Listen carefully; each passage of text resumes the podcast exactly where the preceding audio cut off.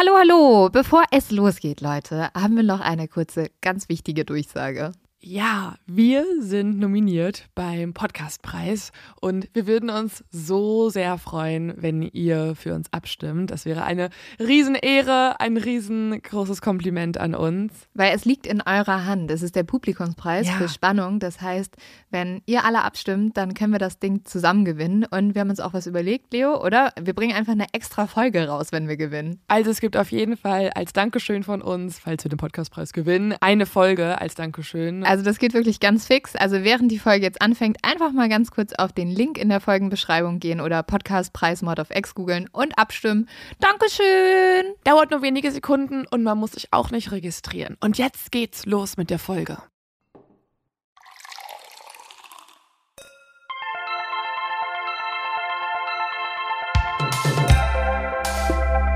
Mord auf X. Der internationale True Crime Podcast.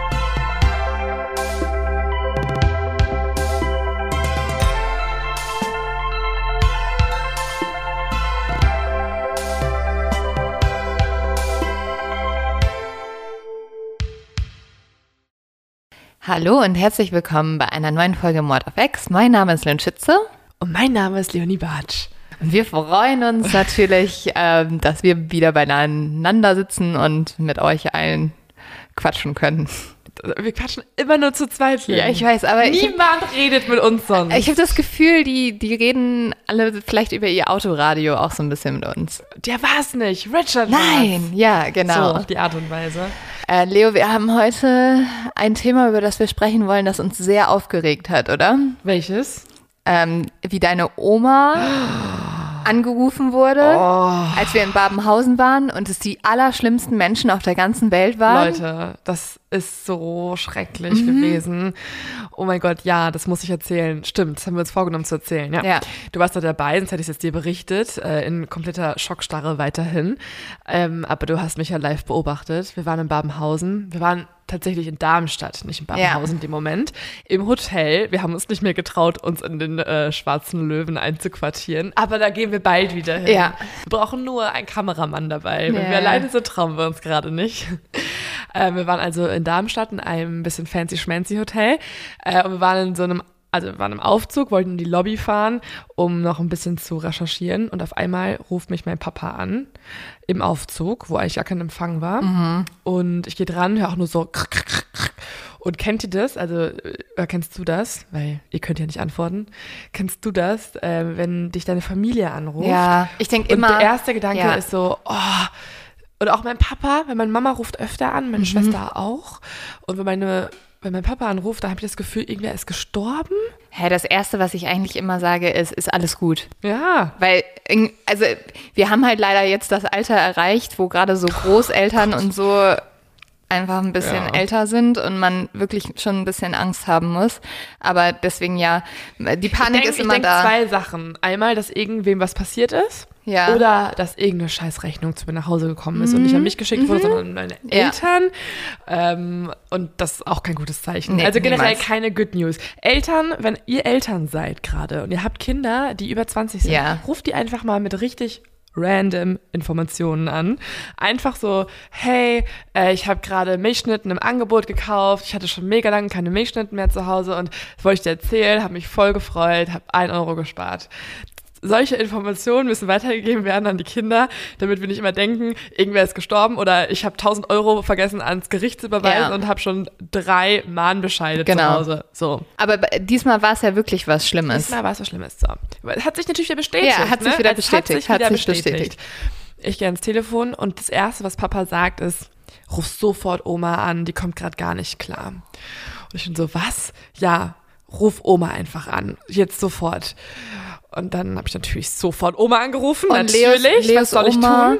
Leos Oma ist übrigens die Podcast-Oma, die auch letztes Mal das Ja. Intro eingesprochen hat. Und es ist die allersüßeste Oma, die man sich vorstellen kann. Das ist die süßeste Oma, die Ja. man sich vorstellen kann. Also ist die Podcast Ultra Oma, unser erster Fan, hat äh, vor, äh, vor zwei Jahren Weihnachten noch ein ähm, Podcast Ultra Shirt zu Weihnachten von mir bekommen.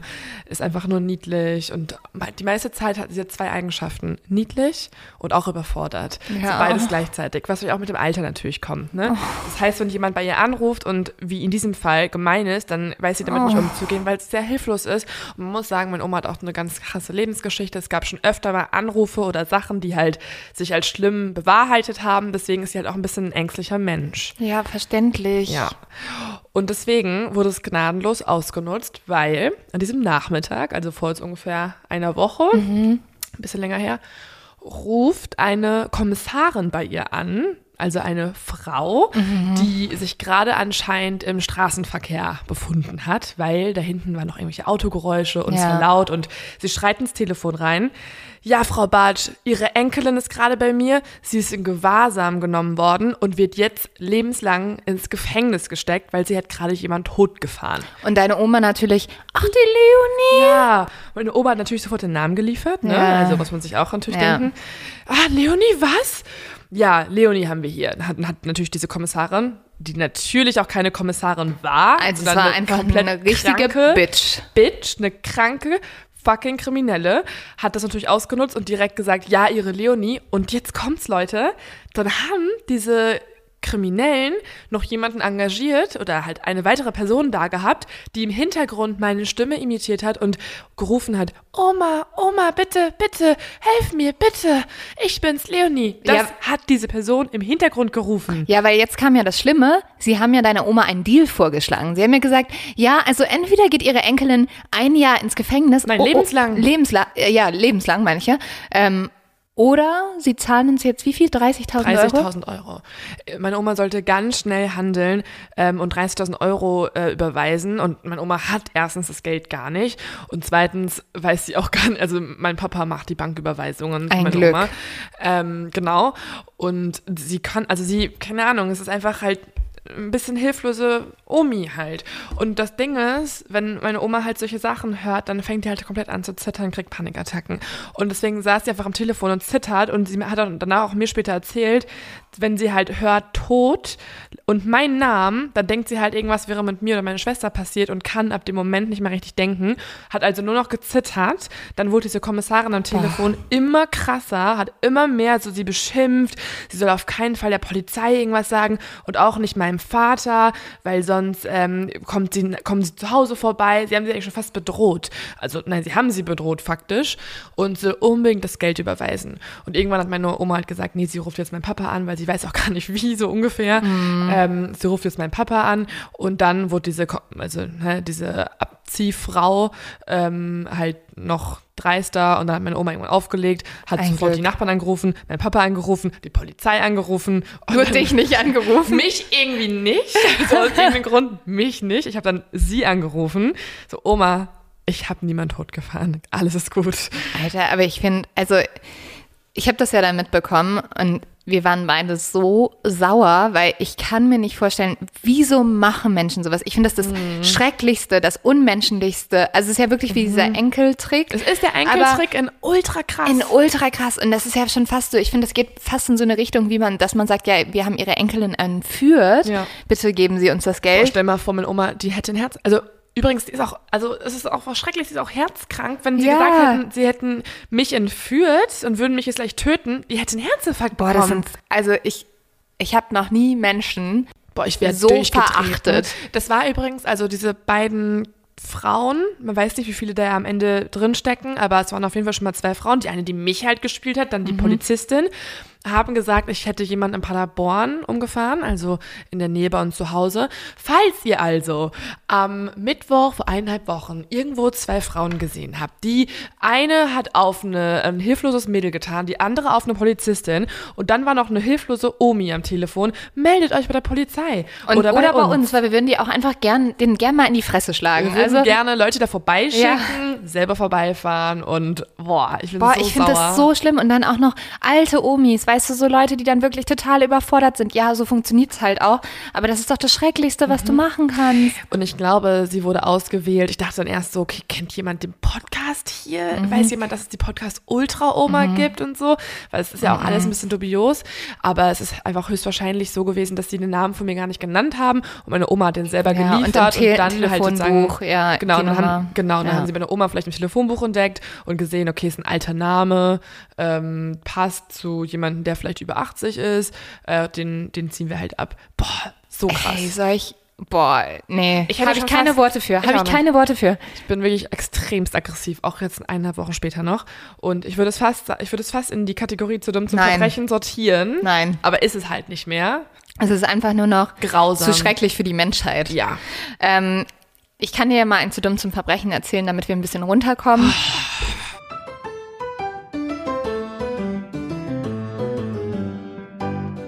Weil das ist ein, ein Verbrecher, also den würde ich im Gegensatz zu diesen zwei Frauen noch nicht mal richtig als Verbrecher bezeichnen, weißt du? Mhm. Also das ist jetzt ein bisschen entspannter.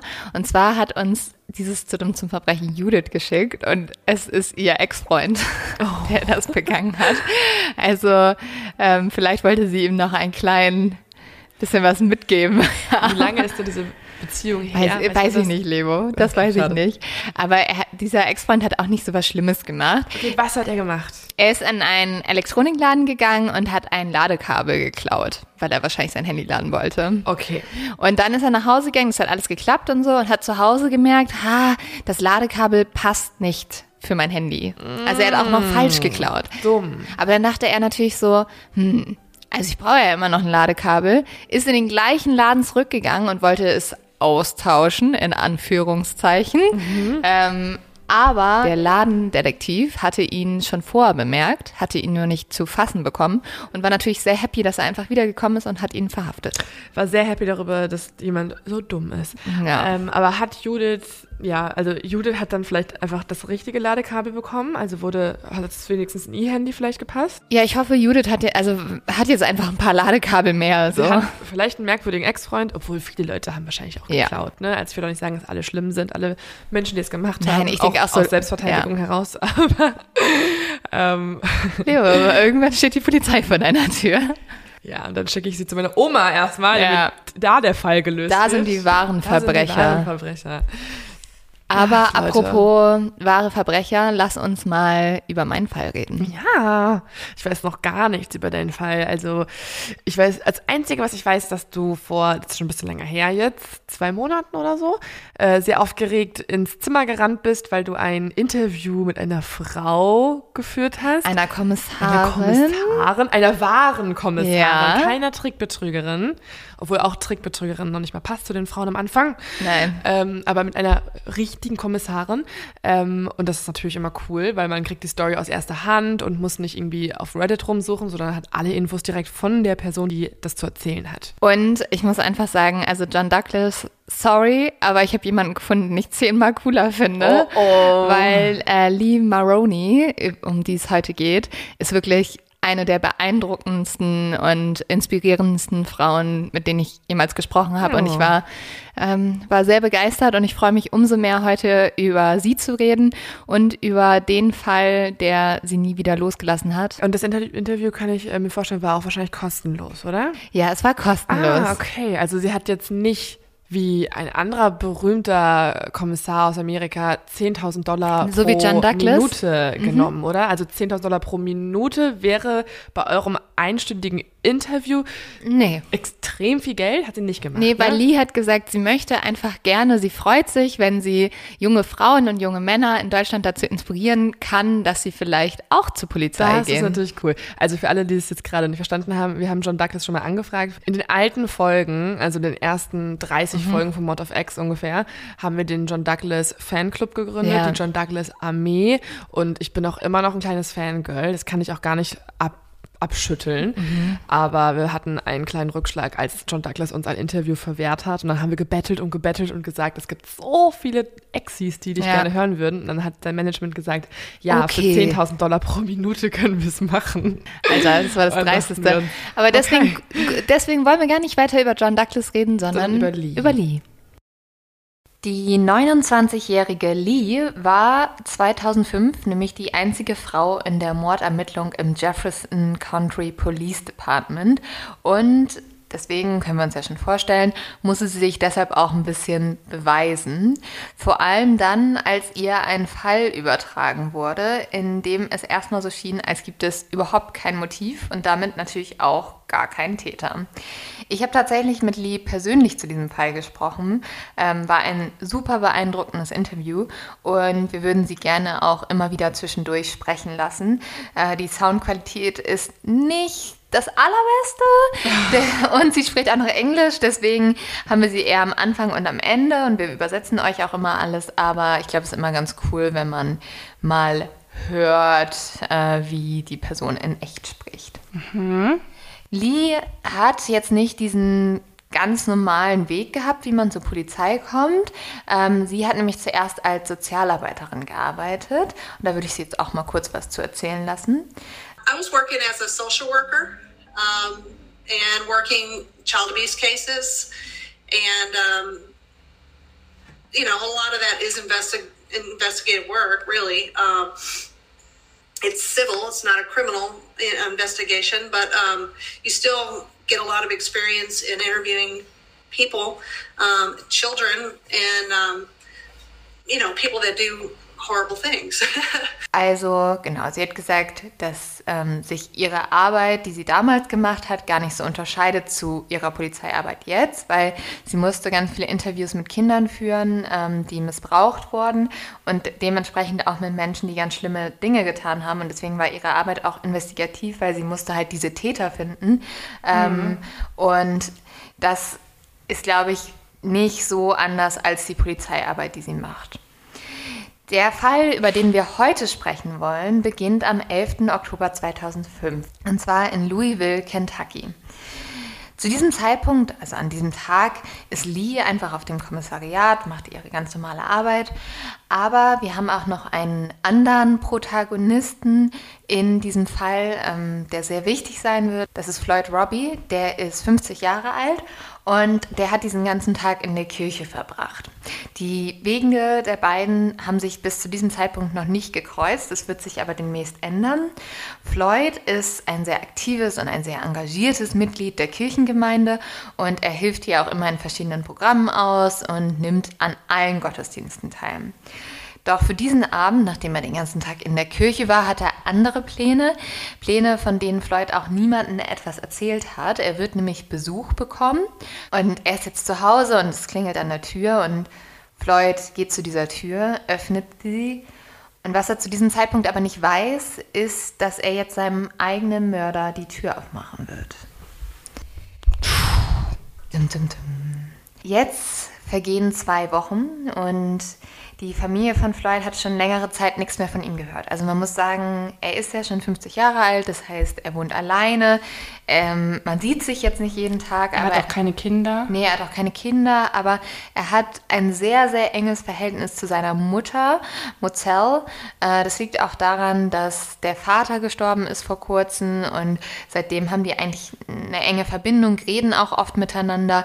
Und Mozell merkt jetzt, ihr Sohn meldet sich einfach nicht mehr. Und das ist einfach ungewöhnlich. Und sie ruft jetzt bei der Polizei an. Sie kommt jetzt nicht direkt zu Lee, sondern erstmal zu so einem Streifenpolizisten und sagt, ähm, mein Sohn meldet sich nicht, bitte geht mit mir zu diesem Haus und guckt, ob alles in Ordnung ist. Mhm. Und kurz darauf landet der Fall von Floyd jetzt das erste Mal auf dem Schreibtisch von Lee. Am 11. Oktober beginnt Lee nämlich um 4 Uhr ihre Schicht. Und etwa eine Stunde später ruft dieser Streifenpolizist, den Mozell vorher kontaktiert hat, im Kommissariat an und sagt, er hätte eine Leiche gefunden und er vermutet, dass es sich um einen Mord handelt. Und dieser Mann, das ist Floyd, wie ihr euch wahrscheinlich schon denken könnt, wurde tot in seinem Zuhause gefunden. Lee ist zu diesem Zeitpunkt die zuständige Kommissarin. Ähm, das heißt, sie fährt jetzt sofort mit ihrem Partner los zum Tatort.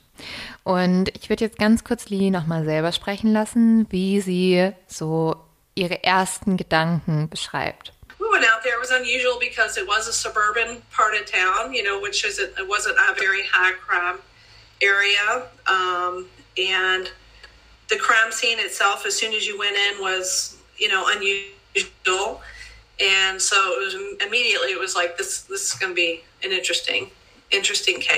Also wie Lee gerade erzählt hat, lag der Tatort eigentlich in einer totalen schönen Wohngegend, ähm, wo hauptsächlich die Mittelschicht gelebt hat, also nicht allzu reich, aber auch nicht allzu arm und eine sehr ruhige Nachbarschaft. Also nach außen hat eigentlich alles perfekt geschehen und nicht nach einem Ort, wo normalerweise ein Mord passieren würde. Also Lee erzählte mir auch, dass normalerweise die Taten zumindest bei denen im Revier eher in äh, schwierigen Gegenden war. Und deswegen hat sie sich erstmal ein bisschen gewundert. Und das ist jetzt auch ihr allererster Fall, oder? Ja, einer der ersten und vor allem die erste ähm, Mordermittlung, wo sie sozusagen die leitende Kommissarin ist. Also mhm. sie ist der Chef und deswegen ist es natürlich umso wichtiger, dass sie einen guten Job macht. Mhm. Als sie jetzt das Haus betritt, ist das allererste, was Lee auffällt, ein stechender Gestank. Es ist auch ein Geruch, und das hat sie mir auch noch erzählt, den hat sie nie mehr vergessen. Also den kann sie heute noch riechen. Hm. Und neben diesem beißenden Geruch sind überall am Tatort Blutspuren verteilt. Gott. Das Opfer, also Floyd, liegt am Boden und das Schreckliche ist, also ich habe ja schon gesagt, Floyds Mutter hatte sich bei der Polizei gemeldet und die hat auch ihren Sohn gefunden, zusammen mit der Polizei. Und zwar sind die zum Haus gefahren und dort haben sie schon gesehen, dass überall an den Fenstern unendlich viele Fliegen waren. Und das ist halt nie ein gutes Zeichen. Als sie dann ins Haus gegangen sind, und das ist jetzt auch wie Lee Floyd vorfindet, lag Floyd auf dem Boden und er war nackt. Äh, die Todesursache stand dann auch sehr schnell fest, die war sehr erkennbar. Der Mörder hat nämlich Floyd die Kehle durchgeschnitten und dabei ist er extrem brutal vorgegangen. Mhm. Liebe fragt jetzt erstmal alle Nachbarn, schaut, vielleicht hat jemand was gehört, was von dem Streit, aber nichts. Also niemand hat irgendetwas mitbekommen. Die Fliegen sind jetzt tatsächlich so einer der einzigen Anhaltspunkte, die sie erstmal haben, weil dadurch können sie jetzt schätzen, wie lange Floyd schon tot ist. Und sie schätzen das auf zwei Wochen. Sie geben das trotzdem jetzt natürlich nochmal ins Labor und werden erst in mehreren Tagen oder vielleicht auch mehreren Wochen erfahren, wann Floyd genau gestorben ist. Was aber sehr auffällig ist und was Lee auch auffällt, ist, dass der Mörder sich anscheinend die Zeit genommen hat, die Vordertür von Floyds Haus wieder zuzuschließen. Mhm. Und das ist ein bisschen komisch, weil das deutet halt darauf hin, dass der Mörder auf jeden Fall damit gerechnet hat, dass früher oder später jemand nach Floyd schauen würde und der wollte es halt möglichst lange verdecken, dass er mhm. tot ist. Was Lee auch noch auffällt, dass jemand versucht hat mit irgendwas, sie wissen zu diesem Zeitpunkt noch nicht womit, die Blutflecken am Tatort zu verwischen. Vielleicht auch, um irgendwie DNA zu verdecken oder, oder so. Fingerabdrücke und genau, so, ne? weil das finden sie nicht, nicht zu diesem Zeitpunkt. Also sie haben keine Fingerabdrücke oder DNA. Aber es ist trotzdem auf jeden Fall bemerkenswert, dass jemand hier einen Mord begangen hat und vielleicht noch so oberflächlich so ein paar Spuren verwischt hat, aber auf jeden Fall damit rechnen musste, dass es irgendwie aufgedeckt wird mhm. und die Leiche ja auch gefunden wird und das sozusagen in Kauf genommen hat. Ja. Und ja. vielleicht ja auch Floyd gekannt hat, mhm. weil du hast ja vorhin schon erzählt, er hat die Tür selbst geöffnet, ja. also jemand geklingelt und tatsächlich ist ja auch die Art und Weise, wie er ermordet wurde, eher ein Hinweis darauf, dass da sehr viel Wut mit dem Spiel war, dass mhm. es eine mhm. Beziehungstat war, weil ähm, sonst hättest du auch einfach eine Pistole nehmen können oder jemanden fesseln können. Genau. Halt, ne? Nicht diese krass brutale Art und Weise. Ja, das fällt Lee auch auf und also gerade dadurch, ist, es gibt keine Kampfspuren oder sowas im Haus. Mhm. Also das deutet alles darauf hin, dass Floyd eigentlich seinen Mörder auch sehr gut gekannt haben muss. Er muss ihn auf jeden Fall freiwillig auch erstmal ins Haus gelassen haben. Mhm. Lee sucht jetzt weiter. Sie geht von dem Fundort der Leiche weiter zu der Garage von Floyd. Und hier findet sie ein erstes Motiv für die Tat, warum die vielleicht begangen wurde. Hm. Nämlich in der Garage fehlt Floyds Auto. Ah. Außerdem, das fällt jetzt Floyds Mutter auf, fehlen auch noch weitere Dinge, wie zum Beispiel eine Playstation, Schmuck und mehrere Kleidungsstücke. Okay, also das deutet ja dann ganz krass darauf hin, dass es einfach ein Raubmord war. Mhm. Und also, dass das mir das Motiv war oder dass jemand Floyd eh schon töten wollte und dann noch Dinge halt mitgenommen hat. Ja, also an sich, natürlich ist das erste Motiv, was wir gerade haben, irgendwie Überfall, aber Lee schließt das ziemlich schnell aus, also dass es das alleine ist, weil, mhm. wie du schon vorher gesagt hast, also alles andere passt halt nicht dazu, dass die Tat so brutal begangen wurde, dass er den freiwillig reingelassen hat und so. Mhm. Ähm, sie vermutet jetzt, dass auf jeden Fall mehr hinter dieser Tat steckt. Und so fängt sie jetzt auch an, an diesem Fall zu ermitteln. Und wir müssen uns Lee so vorstellen, das hat man ihr auch heute immer noch angemerkt, dass ähm, sie dieser Fall einfach nicht mehr loslässt. Also sie fängt an, jeden Tag, jede Nacht sich mit der Frage auseinanderzusetzen, wer hat Floyd ermordet und warum. Mhm. Ähm, dazu kommt natürlich, das war einer ihrer ersten Fälle und sie war ja auch eine junge Kommissarin, mhm. die sich auch sehr beweisen wollte. Und sie sagt selber, sie wollte damals der männlichen Konkurrenz zeigen, dass sie nicht just a girl, also nur mhm. ein Mädchen ist. Ist natürlich eigentlich total unfair, ne? Ja. weil alle anderen fangen halt an und ähm, haben eh schon Druck, weil ich glaube, die ersten Fälle sind für jeden Kommissar und für jede Kommissarin halt schon der, der Horror, weil du mit Angehörigen sprechen musst, du hast super viel Druck von oben, ähm, du machst es zum ersten Mal, du bist ganz anderen Gerüchen ausgesetzt, wie sie ja sich auch noch dran mhm. erinnern kann. Und wenn dann noch hinzukommt, dass du auch noch beweisen musst, dass du es als Frau ganz gut kannst, ja. dann ist das halt einfach mega unfair und total, also kann ich mega nachvollziehen, dass sie sich da heute noch dran erinnern kann. Voll. Und also ich fand diesen Titel so bezeichnend, dieses Just a Girl, weil das ist ja so, was ihr anscheinend immer vorgeworfen wurde. Es gibt eine ganz, ich glaube von Duff, so eine ganz geile Kampagne, wo sie keine Werbung. Ja, das ist keine Werbung, aber ich fand das damals äh, ganz cool. Da haben die junge Mädchen gefragt, was, also so, lauf mal wie ein Mädchen. Und die laufen richtig schnell, richtig, mhm. richtig schnell. Und dann fragen sie später äh, Frauen so, lauf mal wie ein Mädchen. Und die machen es so ganz albern. Und die Frage, die halt dieser Spot am Ende stellt, so, wann ist just a girl, also nur wie ein Mädchen, zu einer Beleidigung ja. geworden. Ja. Und das ist halt eigentlich, das ist so ein Bullshit. Und auch, dass sie sich da so beweisen musste, nur weil sie eine Frau ist, boah, macht mich, macht mich wütend. Ja. Und zeigt halt auch einfach wieder, dass wir noch nicht da sind, wo wir Und sein war wollten. 2005. Ja. Also auch nicht 1905. Es war 2005. Ja, aber 15, 16, 17 Jahre her, also. Da ist auf jeden Fall noch ein bisschen Arbeit zu tun, glaube ich. Für Lee ist es damals aber ein richtiges Privileg, Mordermittlerin zu sein. Also das weiß sie auch und sie schätzt diesen Job total. Sie weiß aber auch, dass sie diese Position wahrscheinlich bekommen hat, weil sie eine Quotenfrau brauchten.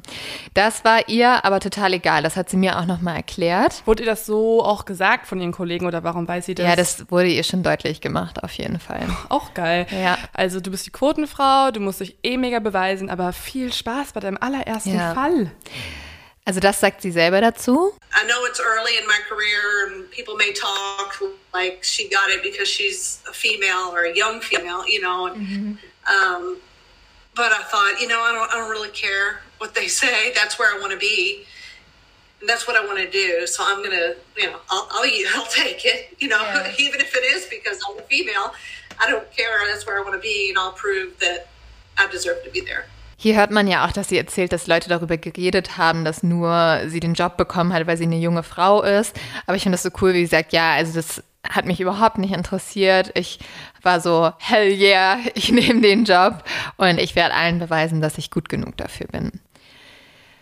Lee hat auch die ganze Zeit jetzt jemanden, der ihr den Rücken stützt, nämlich ihr Mann ist ebenfalls ein aktiver Polizist.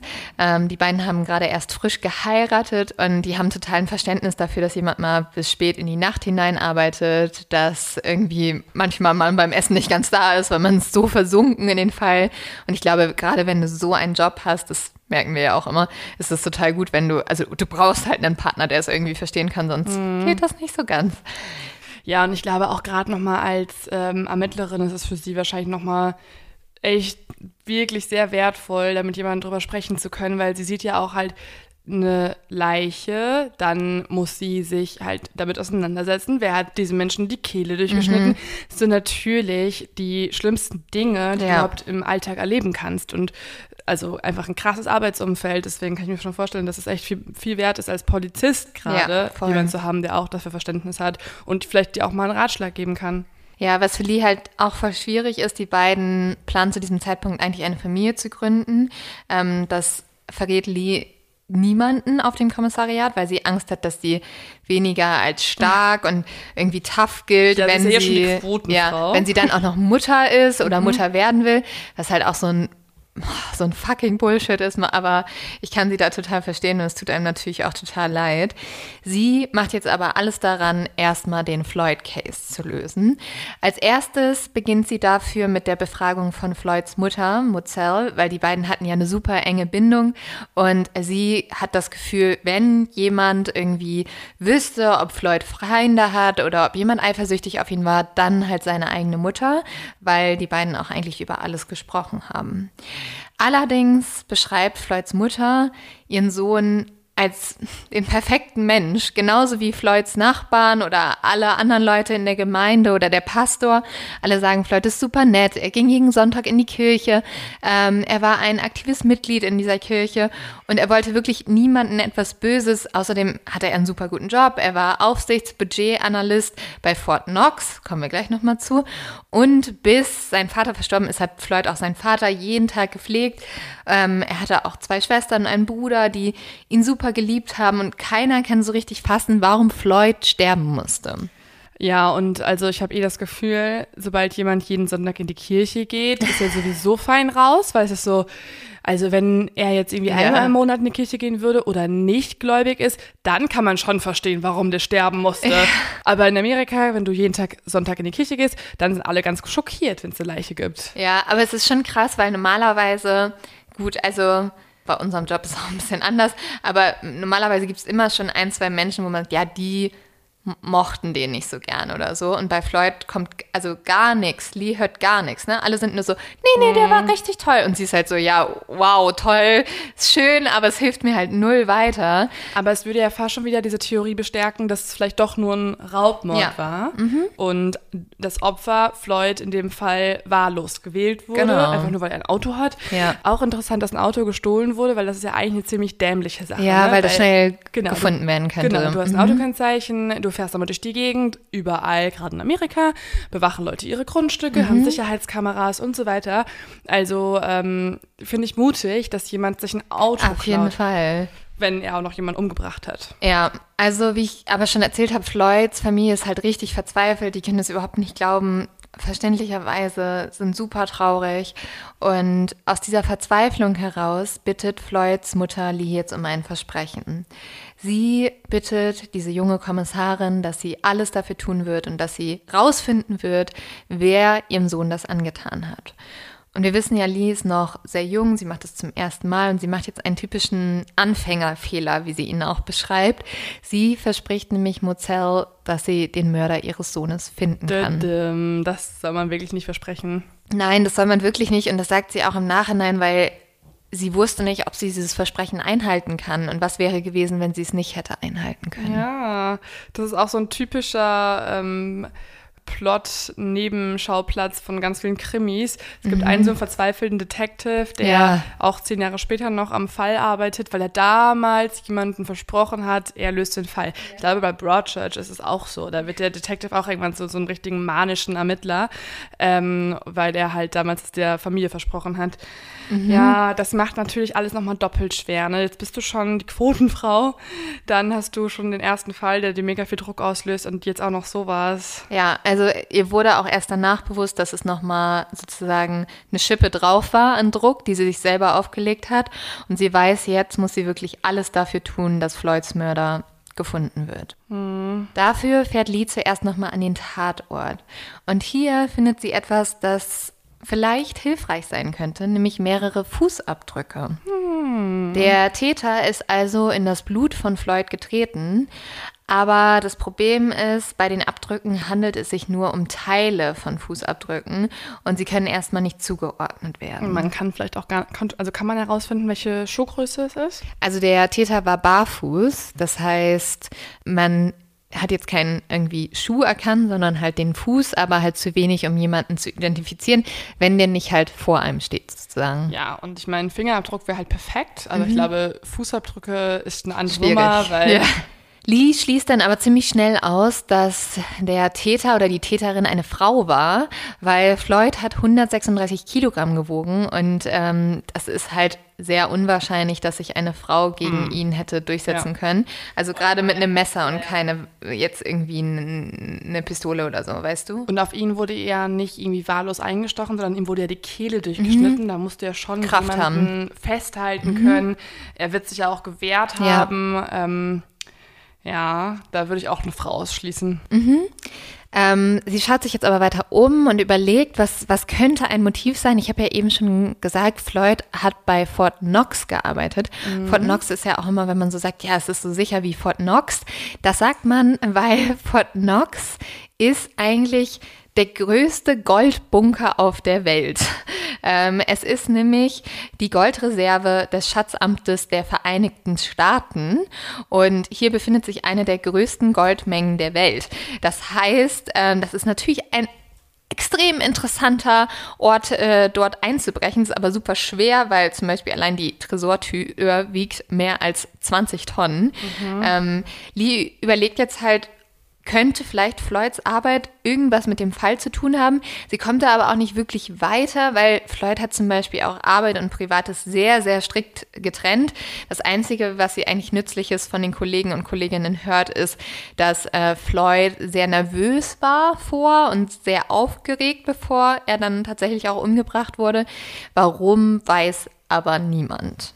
Hm, okay, also schon mal auf jeden Fall sehr interessant, dass er genau so einen Job hat. Mhm. Weil, okay, du erwähnst es auch, deswegen denkt man immer, es hat eh schon eine Bedeutung. Ja, es hat tatsächlich, also es wird nicht mehr eine Bedeutung haben. Also das kann ich dir schon mal spoilern.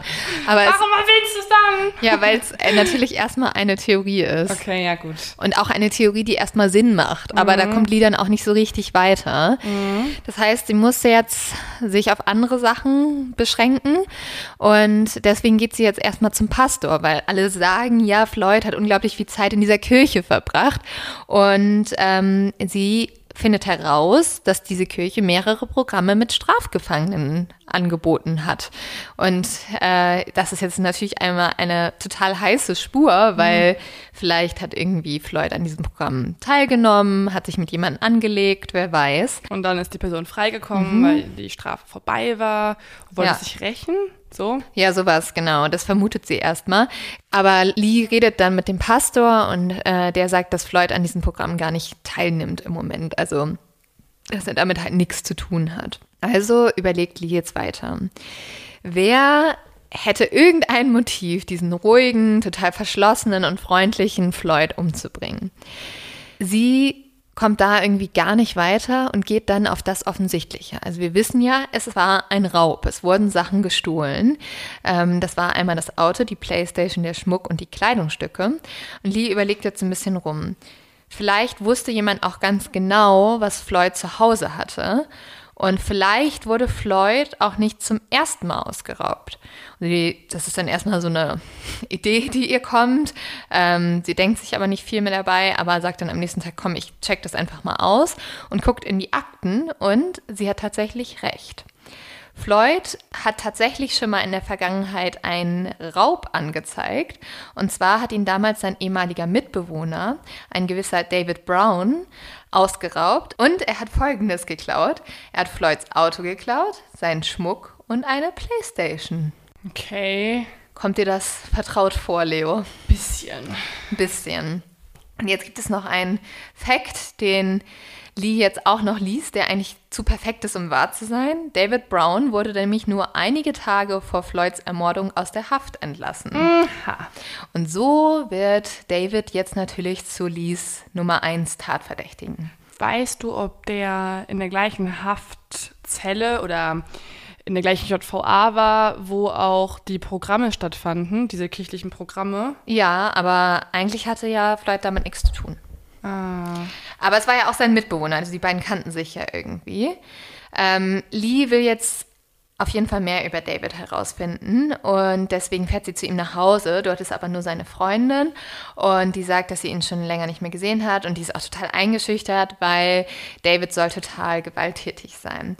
Sie sagt aber trotzdem, ich werde ihm Bescheid geben, ich sag ihm, dass er sich bei der Polizei melden soll. Lee fährt weg, weiß natürlich jetzt nicht, ob das stimmt, aber mhm. hat auch im Moment keinen anderen Kontaktpunkt zu David. Ähm, wenn jemand jemand anderes als gewalttätig der Polizei gegenüber einstuft, mhm. kann dann nicht eh ein Verfahren eingeleitet werden, weil so oder so ist es ja eine Straftat. Ja, ähm, wahrscheinlich schon, aber also Lee sucht ja auch weiter nach David. Also okay. das ist jetzt nicht, dass sie die Suche aufgeben. Sie bekommen jetzt aber auch gleichzeitig einen weiteren Hinweis rein, nämlich das Auto von Floyd wurde gefunden und zwar in der Nähe der Stadt und dort drin waren mehrere Haare von auch verschiedenen Personen. Okay. Ähm, jemand hat auch noch gesehen, wie dieses Auto dorthin gefahren wurde, wo es dann stand und der Fahrer soll anscheinend sehr unkontrolliert gefahren sein, also Weiß vielleicht betrunken. Mhm. Niemand hat keine Beschreibung leider. Man prüft jetzt natürlich diese Haare und man findet heraus, dass ähm, David Browns DNA jeweils im Auto war und auch am Tatort. Ist jetzt aber auch nicht so ungewöhnlich, wenn er halt der Mitbewohner war. Ähm, aber trotzdem erstmal natürlich verdächtiger. Total verdächtig, weil ich meine, die Haare wurden ja jetzt also aktuell gefunden und nicht irgendwie vor ein paar Monaten mhm. oder Jahren. Ich weiß ja nicht, wie lange David im Gefängnis war. Ja. Ähm, das heißt, entweder hat Floyd das Auto extrem lange nicht mehr geputzt und da sind immer noch die Haare und die DNA von David drin.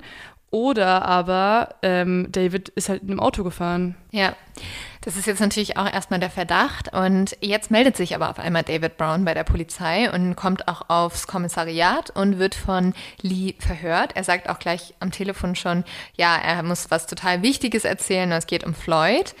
Ähm, er fängt dann auch sofort an zu reden. Er sagt, dass Floyd ihm damals geholfen hat, weil er brauchte Hilfe und deswegen hat Floyd ähm, David angeboten, bei sich zu wohnen. Aber, und darauf besteht David jetzt, dass Floyd ihn damals angelogen hatte. Also die hatten irgendeinen Streit. Er will nicht sagen, worum es geht. Also da okay. ist er total verschwiegen. Nee, da möchte ich nicht drüber reden. Ähm, und David erzählt, dass er halt deswegen super sauer war. Also es muss irgendeine schlimme Lüge gewesen sein. Und deswegen hatte er nur das Auto gestohlen, die Playstation und den Schmuck. Er sagt aber auch, dass er sich mit Floyd wieder vertragen hat. Er hat nämlich aus dem Gefängnis raus Floyd angerufen, ihn um Vergebung gebeten. Er hat auch äh, einige Sachen zurückgegeben und schließlich seien er und Floyd wieder Freunde gewesen.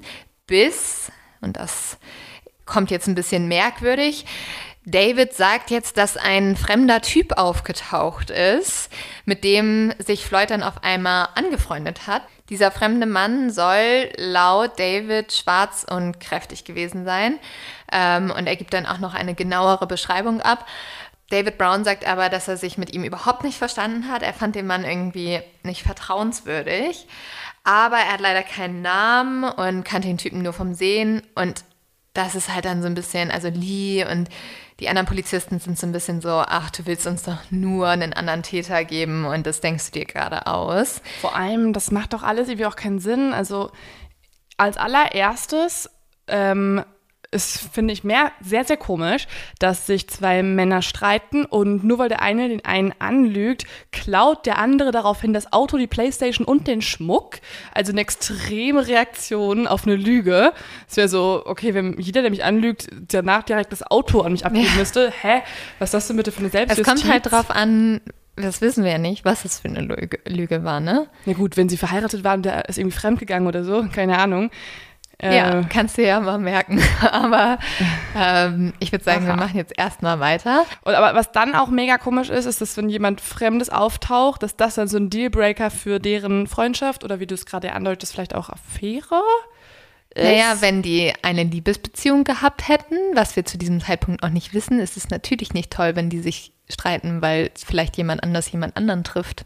Und wenn dann auf jemand auf einmal ein anderer Partner auftaucht. Hm. Aber das ist ja jetzt okay. nur eine Vermutung. Aber im Moment denkt Lia, dass das überhaupt kein wichtiger Typ ist und diese Story erlogen ist. Und David bleibt der Nummer eins Tatverdächtige. Bis sich das Labor meldet, das damals den Todeszeitpunkt von Floyd überprüfen sollte. Und die sagen jetzt zu Lee, dass Floyd bereits zehn Tage tot war, bevor seine Mutter ihn vermisst gemeldet hat. Und das bedeutet, dass David Brown es nicht gewesen sein kann, weil zu diesem Zeitpunkt saß er noch im Gefängnis. Oh, okay. Er hat also das beste Alibi, das man haben kann. Ja, du kannst Ja. nicht der Mörder sein, weil du warst selber im Gefängnis wegen anderen kriminellen Taten, die du begangen hast. Auf jeden Fall. Das heißt jetzt für Lee aber auch, dass sie wieder am Punkt Null steht. Also sie hat gar nichts. Und Außer halt vielleicht diesen einen weiteren Mann, der aufgetaucht ist. ja, aber ne? den haben sie ja erstmal so weggeschoben. Okay. Aber ja, da, da hast du natürlich gut aufgepasst. Den könnte man sich ja mal anschauen.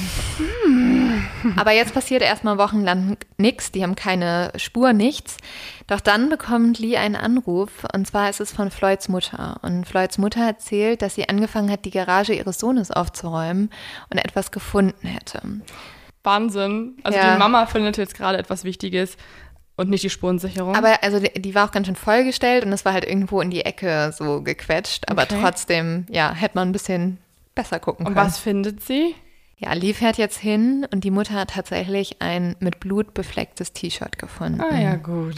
Ja, und wir erinnern uns ja, dass die Blutflecken am Tatort so ein bisschen versucht wurden wegzuwischen und das wurde wahrscheinlich mit diesem T-Shirt gemacht. Ähm, Lee gibt dieses T-Shirt dann erstmal sofort ins Labor und lässt es testen und die Polizei findet darauf zwei DNA-Spuren. Einmal die DNA von Floyd und eine DNA-Spur, die sie nicht zuordnen können. Oh. Sie guckt dann auch weiter und sie findet in der Garage noch etwas anderes und das ist eher so ein Zufall, weil halt, ja, weil sich die Mutter gemeldet hat und sie deswegen nochmal intensiver geguckt hat. Und zwar gibt es in dieser Garage eine Kiste mit 20 Videokassetten drin. Und diese Videokassetten sind alle nur mit Namen von verschiedenen Männern versehen. Und ähm, außerdem gibt es noch zahlreiche Briefe, in denen Floyd scheinbar mit Sträflingen in Kontakt steht. Was natürlich total merkwürdig ist, weil der Pastor hat doch gesagt, dass er gar nichts mit diesem Sträflingsprogramm zu tun hat. Aha. Und was sind das für Briefe? Es sind äh, sehr vertraute Briefe. Und die erklären sich auch, als dann Lee sich die Tapes anguckt. Erstmal hat sie noch mit der Mutter gesprochen. Die Mutter hat so gesagt, ja, ich habe überhaupt keine Ahnung, was das ist oder irgendwas. Und Lee geht jetzt halt zurück aufs Kommissariat und fängt an, diese Tapes zu sehen. Und auf diesen Tapes befinden sich 20 verschiedene Männer, unter anderem auch David Brown, also unser erster Verdächtiger. Und man sieht, wie Floyd zum Beispiel David beim Duschen filmt, aber auch in Floyds Haus. Und andere Tapes zeigen Floyd auch beim Sex mit verschiedenen Männern. Und das heißt, dass Floyd schwul war, was ja auch gar nicht schlimm ist. Er hat es anscheinend nicht erzählt, weil es ihm peinlich war. Ähm, Lee vermutet später, dass die Mutter das auch wusste, aber die das auch nicht preisgeben wollte, weil die alle da total wahrscheinlich ein bisschen homophob waren. Und Ganz bisschen. Ganz ähm, bisschen. und Lee merkt jetzt, und das macht es super schwierig, dass Floyd ein Doppelleben geführt hat. Also er hatte einmal dieses Leben so ähm, von dem alleinstehenden Mann, der immer in die Kirche geht und so weiter und so fort. Und dann hat er aber seine Sexualität anscheinend total versteckt Klar. und hat sie auch ausgeübt mit halt über 20 Männern. die alle ja auch nicht in der Gesellschaft sind. Also es ist Nee. ja alles quasi hinter verschlossenen Türen oder Gittern in diesem Ja. Fall, ähm, damit er es weiterhin wahrscheinlich verdecken kann. Und es war ja total anonym, äh, nicht anonym, aber Ja. geheim, versteckt in der Garage mit irgendwelchen Briefen. Aber Lee fragt sich jetzt natürlich auch zum Beispiel, wussten die Männer voneinander? Weil bei David klang das ja schon so, als hätte er das nicht gewusst. Und ich finde, das erklärt jetzt auch, dass er damals so sauer war, als ein anderer Mann auftauchte. Also hatten die wahrscheinlich tatsächlich eine Beziehung. ja, Okay, okay, okay. Ähm, aber krass, ich finde es total krass, dass das, ähm, dass das rauskommt Ja. plötzlich, weil es zeigt natürlich auch, also es sind ja auch zwei sehr unterschiedliche Doppelleben. Mhm. Das eine ist das vom irgendwie total aktiven Liebhaber, der nicht nur eine Beziehung Ja, führt, sondern genau. irgendwie 20 Affären hat.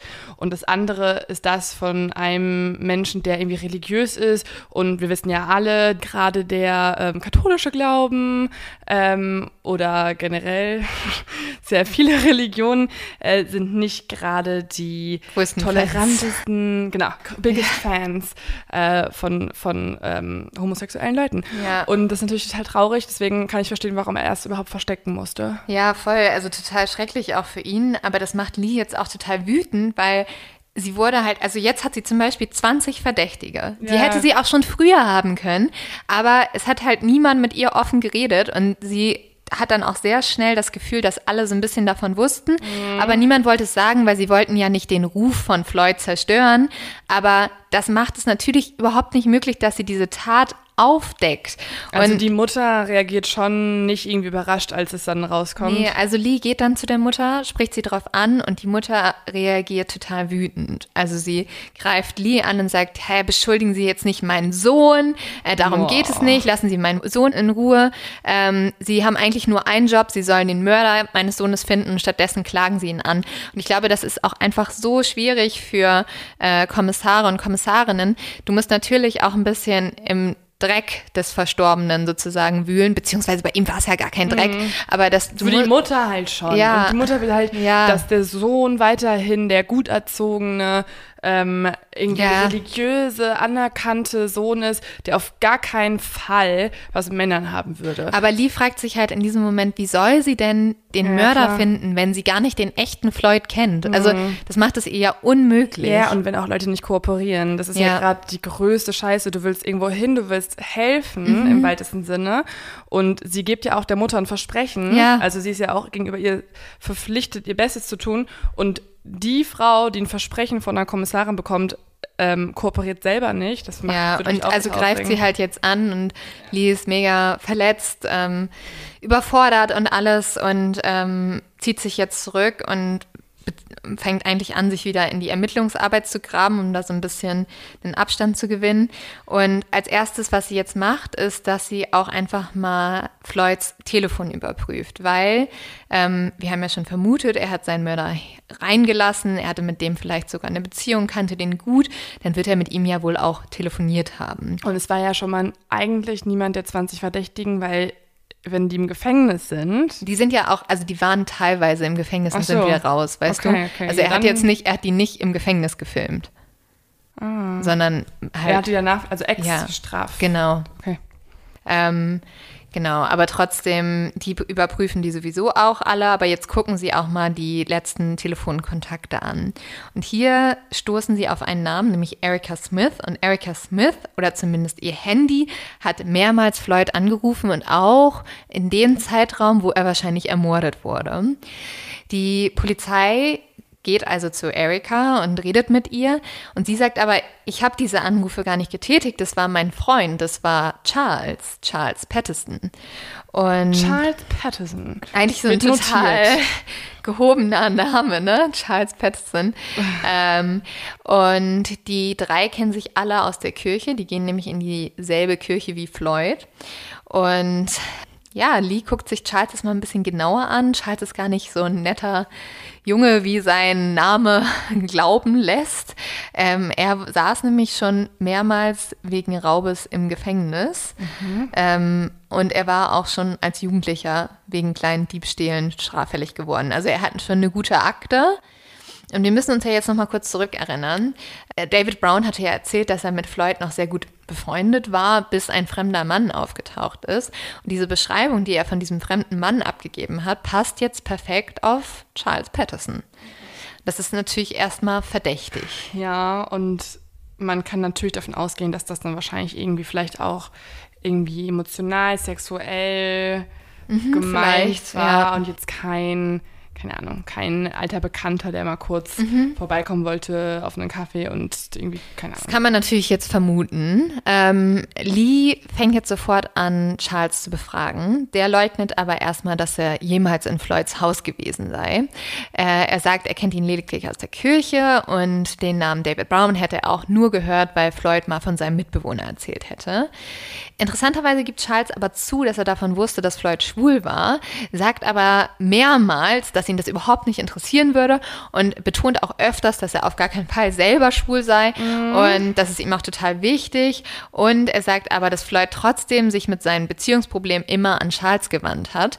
Und Lee kriegt irgendwie ein komisches Gefühl. Also sie sagt, dass dieses Interview, sie hat es geführt und sie wusste, ab einem gewissen Punkt, vor ihr sitzt Floyds Mörder. Boah. Und das ist wahrscheinlich ein richtig heftiges ja, Gefühl, aber sie wenn du kann so es eine auch nicht. Intuition hast. Genau, aber sie kann es ja auch nicht beweisen oder irgendwas. Und die einzige Idee, die sie hat, ist, sie nimmt jetzt die Limodose mit, aus der Floyd getrunken hat, um vielleicht seine DNA daraus zu ziehen. Das ist natürlich schon mal klug, weil Ja. dann hat sie schon mal erledigt. Das ist wie so eine To-Do-Liste und da hat sie schon mal eine Sache Ja, abgehakt. die schickt sie jetzt einfach mal direkt ans Labor. Sie hört aber deswegen nicht auf und chillt irgendwie, sondern sie Das wäre auch weird. Ja, sie schaut sich jetzt auch mal an, was gibt es denn für ungelöste Mordfälle in der Gegend, bei welchem es vielleicht ein ähnliches Vorgehen gegeben hat. Also wo gab es vielleicht auch einen Mord, wo jemand ähm, auch noch ausgeraubt wurde.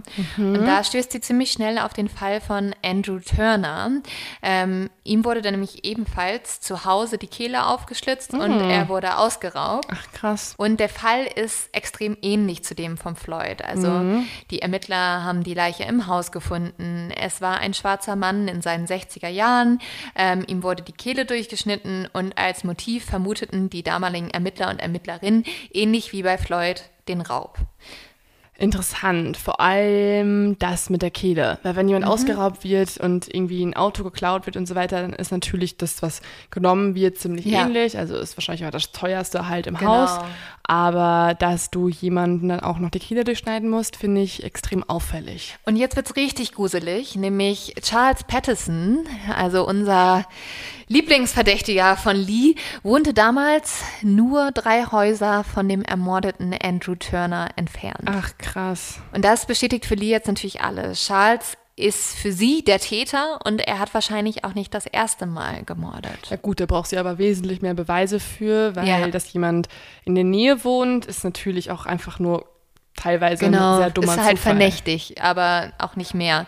Und jetzt kommt eine totale Wendung erstmal im Fall. Lee bekommt einen Anruf und die Polizei sagt ihr, hey, hier ist ein junger Mann aufs Revier gekommen und er behauptet, dass er Floyd Robbie getötet hat. Ah, Sie fährt jetzt natürlich sofort zum Revier, ist total geschockt. Sie dachte, sie hat den Täter, aber jetzt soll es irgendjemand anders geben, der auch noch den Mord gestanden hat. krass. Und auf sie wartet ein 16-jähriger Junge.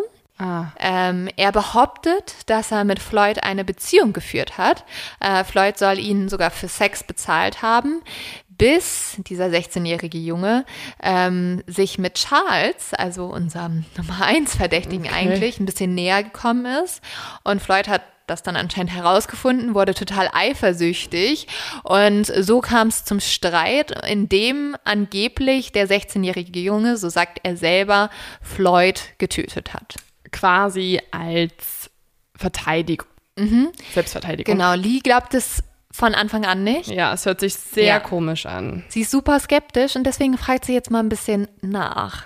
Sie fragt, ähm, ja, wie, wie war das denn? Äh, wo hast du denn Floyd überall erstochen? Also wie bist du da vorgegangen? Und der Junge sagt, ja, er erinnert sich nur noch an den ersten Stich, alles andere hätte er vergessen. Aber er sagt, er habe Floyd in die Brust gestochen. Und Leo, was wissen wir? Es war die Kehle, nicht die Genau. Brust. Aber da hätte jemand den kleinen Jungen, der offensichtlich einfach vorgeschickt wurde, höchstwahrscheinlich von Charles, wenn Charles auch noch drin vorkommt, als gut, das Leo. Unschulds... Ja gut, das Ja. ist jetzt ziemlich auffällig. Ja. Es gibt zwei Namen, Floyd und Charles. Charles Ja. wollte sich anscheinend irgendwie selber schützen, hat jemanden vorgeschickt und bezahlt oder vielleicht auch erpresst. Mhm. Ähm, und hätte diesen Jungen auch einfach mal ein bisschen besser briefen können, oder? Fall, ja. Also, so ein paar Sachen sind relevant. Beispielsweise, wie hast du die Person ermordet, wo du gerade aktiv den Mord gestehst? Ja, was auch noch halt nicht zusammenpasst, ist, dass ja Floyd über 136 Kilo gewogen hat und dieser 16-jährige Junge ist total zierlich und schmal und der hätte das wirklich einfach nicht begehen können. Und deswegen wendet Lee jetzt einen Trick an, weil sie muss ja irgendwie diesen Jungen von diesem Geständnis wegkriegen. Ja. Ähm, sie weist ihn nämlich darauf hin, dass er zwar erst 16 Jahre alt ist und bestimmt denkt, dass er jetzt als Minderjährige verurteilt werden würde, dass es aber so ist, ähm, dass sie alles dafür tun würde, dass der 16-jährige Junge als ein richtiger Täter angeklagt wird. Und zwar handelt es sich bei dem Fall Floyd, sagt sie ihm, um ein Kapitalverbrechen und deswegen deswegen steht dem Täter eine Anklage unter Erwachsenenstrafrecht bevor. Und Erwachsenenstrafrecht und die Höchststrafe in Kentucky bedeutet die Todesstrafe. Oh ja, okay, das zieht wahrscheinlich jetzt, oder? Das zieht sehr, sehr schnell. Also der Junge gibt augenblicklich zu, dass er von Charles Pattison, also unserem Nummer 1 Verdächtigen, ähm, zu dieser Aussage gedrängt wurde, beziehungsweise gezwungen wurde, bedroht wurde. Und er nur deswegen diese Aussage getan hat, weil er aber auch dachte, dass er halt nicht richtig, also dass er nur als Jugendlicher verurteilt mm, wird. Also klar, das hat ihm du? wahrscheinlich Charles einfach gesagt. Wahrscheinlich, also wäre es so, ja, ja, aber Lee hat da ein bisschen getrickst so. Und zumindest wäre er ja auf jeden Fall schon mal ins Gefängnis gegangen. Ja. Also das ist ja so oder so keine angenehme Strafe. Deswegen ist es überhaupt beeindruckend, dass er überhaupt den Mord gestanden hat. Aber ich kann mir vorstellen, dass Charles ihn halt auch gewaltvoll bedroht hat. Ja, also das vermutet Lee auch. Jetzt hat sie eigentlich alles, was für sie noch mehr bestätigt, dass Charles der Täter ist. Aber wie du schon gesagt hast, sie braucht ja einen handfesten Beweis. Der scheint jetzt erstmal dadurch zu kommen, dass sie diese Dose, diese ähm, Saftdose dort eingeschickt hat. Mhm. Nämlich das Labor meldet sich jetzt und diese DNA von Charles stimmt mit der unbekannten DNA auf dem blutverschmierten T-Shirt überein. Ja gut, damit die ist war es ja schon eigentlich Die kannten safe. die ja nicht. Mhm. Ah, eigentlich ist es safe, außer dass Charles jetzt seine Aussage ändert und sagt, hey, ich war voll oft bei Floyd zu Hause, wir waren total gute Freunde. Und deswegen, sagt mhm. er, erklärt sich natürlich auch die DNA auf dem T-Shirt. Es ist immer noch unstimmig, aber die DNA wird dadurch nur zu einem Indiz und nicht stark genug, dass sie wahrscheinlich die Jury vor Gericht überzeugen würde. Mm. Das heißt, Lee braucht jetzt noch was, aber sie hat auch noch was. Ähm, da haben wir ganz am Anfang drüber geredet.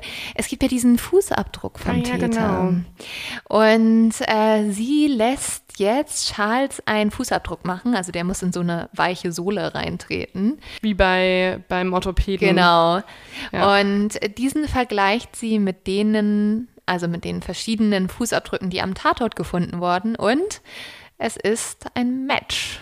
Und endlich. Ja, das reicht jetzt gemeinsam mit der DNA für eine Anklage. Und äh, natürlich gibt es jetzt noch tausende Fragen. Zum Beispiel, hat Charles Floyd tatsächlich wegen Raubes getötet oder hat er einfach versucht, vielleicht auch ein eigenes Geheimnis zu verbergen? Mhm. Ähm, Charles wird 2010 den Mord und auch den Überfall an Floyd gestehen und wird dafür auch für 24 Jahre zur Haft verurteilt. Fünf Jahre später gesteht er erst. Ja. Krass. Aber er wird tatsächlich nie gestehen, warum er es getan hat. Oh. Ja. Aber es ist natürlich, also wenn wir uns mal dran erinnern, Floyd war zum Beispiel nackt, als er gestorben ist. Ja. Es gibt schon ein paar Sachen, die darauf hindeuten, aber wir können es leider nie ganz wissen. Höchst, also ich persönlich vermute ja auf jeden Fall irgendwie auch was Emotionales mit mhm. der Tat, ähm, Beziehungstat oder so, weil klar, er war nackt ja. und dass Charles davor immer so oft betont hat, er ist ja auf gar keinen Fall schwul und ähm, alles darauf hindeutet, dass er es ja sehr Und dann hat er war. aber den 16-Jährigen die Aussage machen lassen, dass die beiden eine Affäre genau, hatten. Genau. Ja. Es ist halt total auffällig einfach und ja. vielleicht schämt er sich sogar auch noch in Haft und vor Gericht es zuzugeben. Mhm. Das kann natürlich auch sein. Und dann gab es noch eine Frage, die hat mich auch nicht losgelassen, nämlich was war denn mit diesem anderen Mord, ja, also mit Andrew? Ja, hätte ich jetzt auch gefragt. Hat Charles hinzugegeben, ich habe das versucht überall rauszufinden, in den Quellen habe ich es nirgendwo lesen können. Dann habe ich es natürlich einfach Lee direkt gefragt. I was not able oh. uh, to solve that. Uh, it's all circumstantial.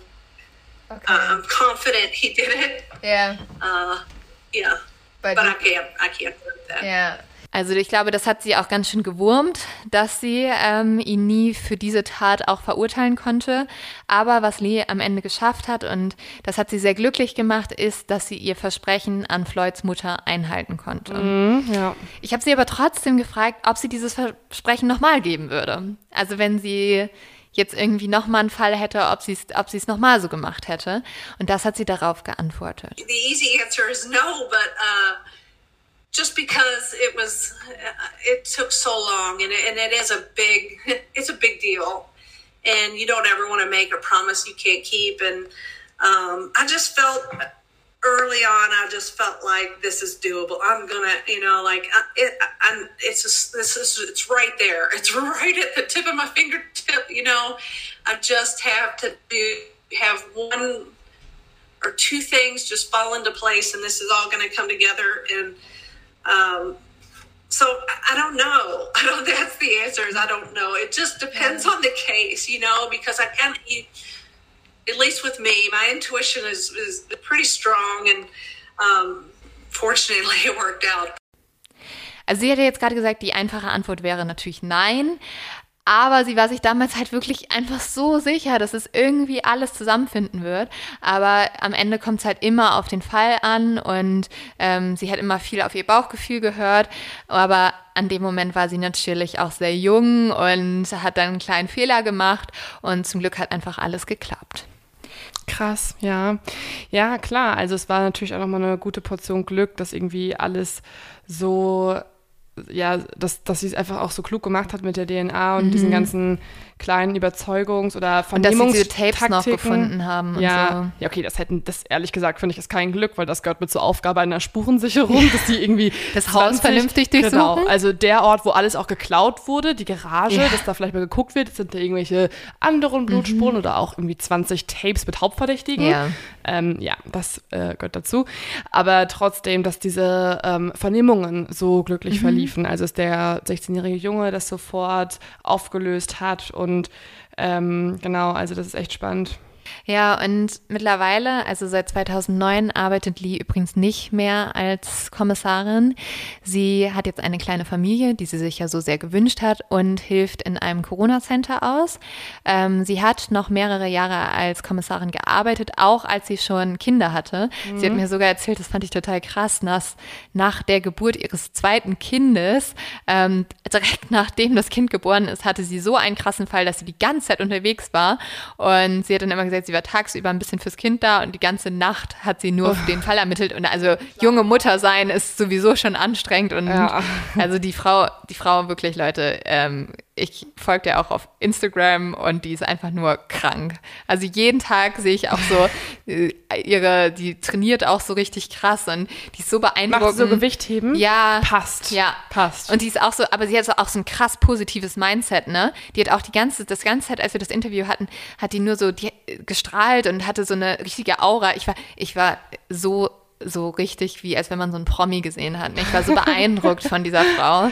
Aber ich, ich glaube, ich wäre genauso. Die also, ist so cool. Ähm, ich finde eh, ich finde ja auch Ermittlerinnen und Ermittler einen sehr spannenden Beruf, ja. muss ich zugeben. Ähm, und ich finde es immer total interessant, wenn man so Einblick bekommt. Total. Ähm, ich habe sie dann auch gefragt, ähm, wie das ist. Also zum Beispiel, was sie so damals für so Methoden hatte, um zum Beispiel jetzt in Vernehmung mehr aus den Tätern rauszukitzeln oder die zu Geständnissen zu bringen. Sie hat dann auch mit einem kleinen Zwinkerer gesagt, ja, das macht sie heute nur noch bei ihren Kindern. Das fand ich auch ganz süß. Aber sie sagt, sie hätte immer einen gewissen Trick. Und zwar hat sie immer den Verdächtigen gefragt, wie würdest du denn jemand bestrafen, der dieses Verbrechen begangen hat? Und wenn der Verdächtige schuldig war, hat er meistens geantwortet, ach, äh, ja, nicht so hart, vielleicht würde ich dem nur so eine Warnung geben oder ja, der sollte bestraft werden, aber nicht ins Gefängnis geben. Und Unschuldige haben immer sofort geantwortet, so ja, also der kriegt die Höchststrafe, der muss die Höchststrafe mhm. kriegen. Also, also, falls jetzt irgendwer ja. ähm, zwei, falls jetzt irgendwer diesen Podcast gerade mit äh, zwei Frauen gehört mhm. hat und beide bei der Story am Anfang direkt gesagt ja. haben, ach, das ist doch gar nicht so schlimm, das ist doch nur so ein, so ein billiger Enkeltrick. Mhm. Also da muss man doch echt jetzt nicht so ein Drama machen bei der alten Oma. Äh, dann ähm, meldet uns doch mal die beiden Namen ja. oder der Polizei. Mhm. Das, das waren die. Aber das fand ich einen guten, guten Trick auf ja, jeden total. Fall. Ja, total. Mega. Also echt so ähm, kann man sich auch mal merken. Vielleicht ja. kann man es ja noch auf irgendwas anderes anwenden. Vielleicht bei Freund, beim Freund zu fragen, so, ja, wie würdest du mit jemandem umgehen, der eine Affäre begangen hat? Also da muss man verzeihen. Da können. muss man verzeihen. Alle Menschen mhm. machen Fehler. Ja. ähm, ich habe sie dann auch noch gefragt, ob sie den Job als Detective manchmal vermisst und das hat sie geantwortet. Oh yeah, I do. I miss it a lot. I love I love that work. Like I could I could do that work for the rest of my life.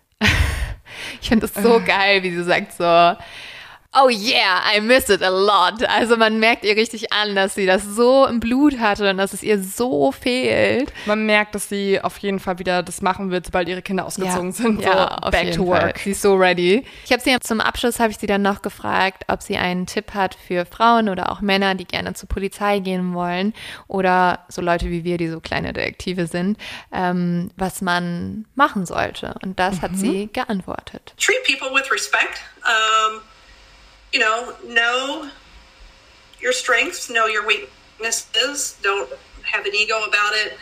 Um, you know, don't don't settle.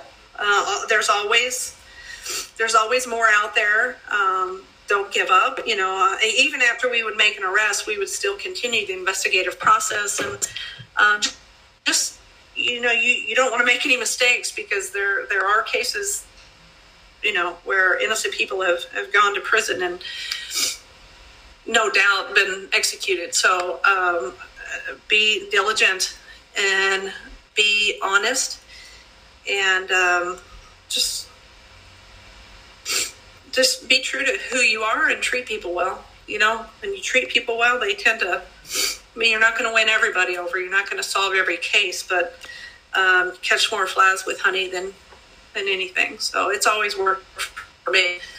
You don't have to be nasty. Boah, ich kann ich noch mal sagen, wie inspirierend ich diese Frau finde. Sie erzählt das einfach so schön, ne? Also ja. allein, dass sie sagt so, ähm, ihr müsst immer ehrlich sein, ihr müsst auch darauf achten, dass ihr jetzt irgendwie niemanden vorverurteilt, das sagt sie auch ganz klar, ne, weil sonst halt unschuldige Menschen ins Gefängnis kommen und dann halt im schlimmsten Fall natürlich die Todesstrafe erhalten in Amerika.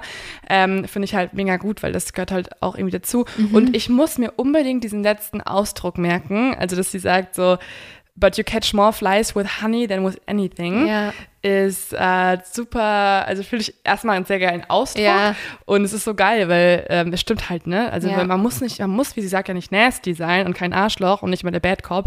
Man kann es, glaube ich, auch alles sehr nett machen ja, und vielleicht kommt man weiter. Wenn man nett und freundlich ist, das sagt sie auch, das hat sich bei ihr immer bewiesen, äh, da hat sie, ist sie immer weiter mitgekommen und also mhm. echt auch so, so dieses ähm, behandle Leute mit Respekt, ähm, finde ich so und so don't have an ego about it. Also mhm. nehm dich selbst nicht zu wichtig.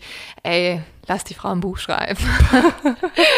also ich, ich, keine Ahnung. Wie ihr merkt, ich äh, bin komplettes Fangirl. Ich war so, so beeindruckt und ich finde es richtig cool, dass wir mal auch irgendwie äh, ja, so eine Kommissarin so ein bisschen beleuchtet haben. Und ich hoffe, bei euch sind auch ganz viele Leute dabei, die auch so eine coole Kommissarin oder so ein cooler Kommissar werden. Also definitiv eine weitere Person für unseren Fanclub. Die ja. Lee Maroney Armee, John Douglas Armee gibt es ja. auch noch. Da müssen wir uns alle kurz ein bisschen schlecht fühlen, dass wir immer noch Fans sind, aber hey.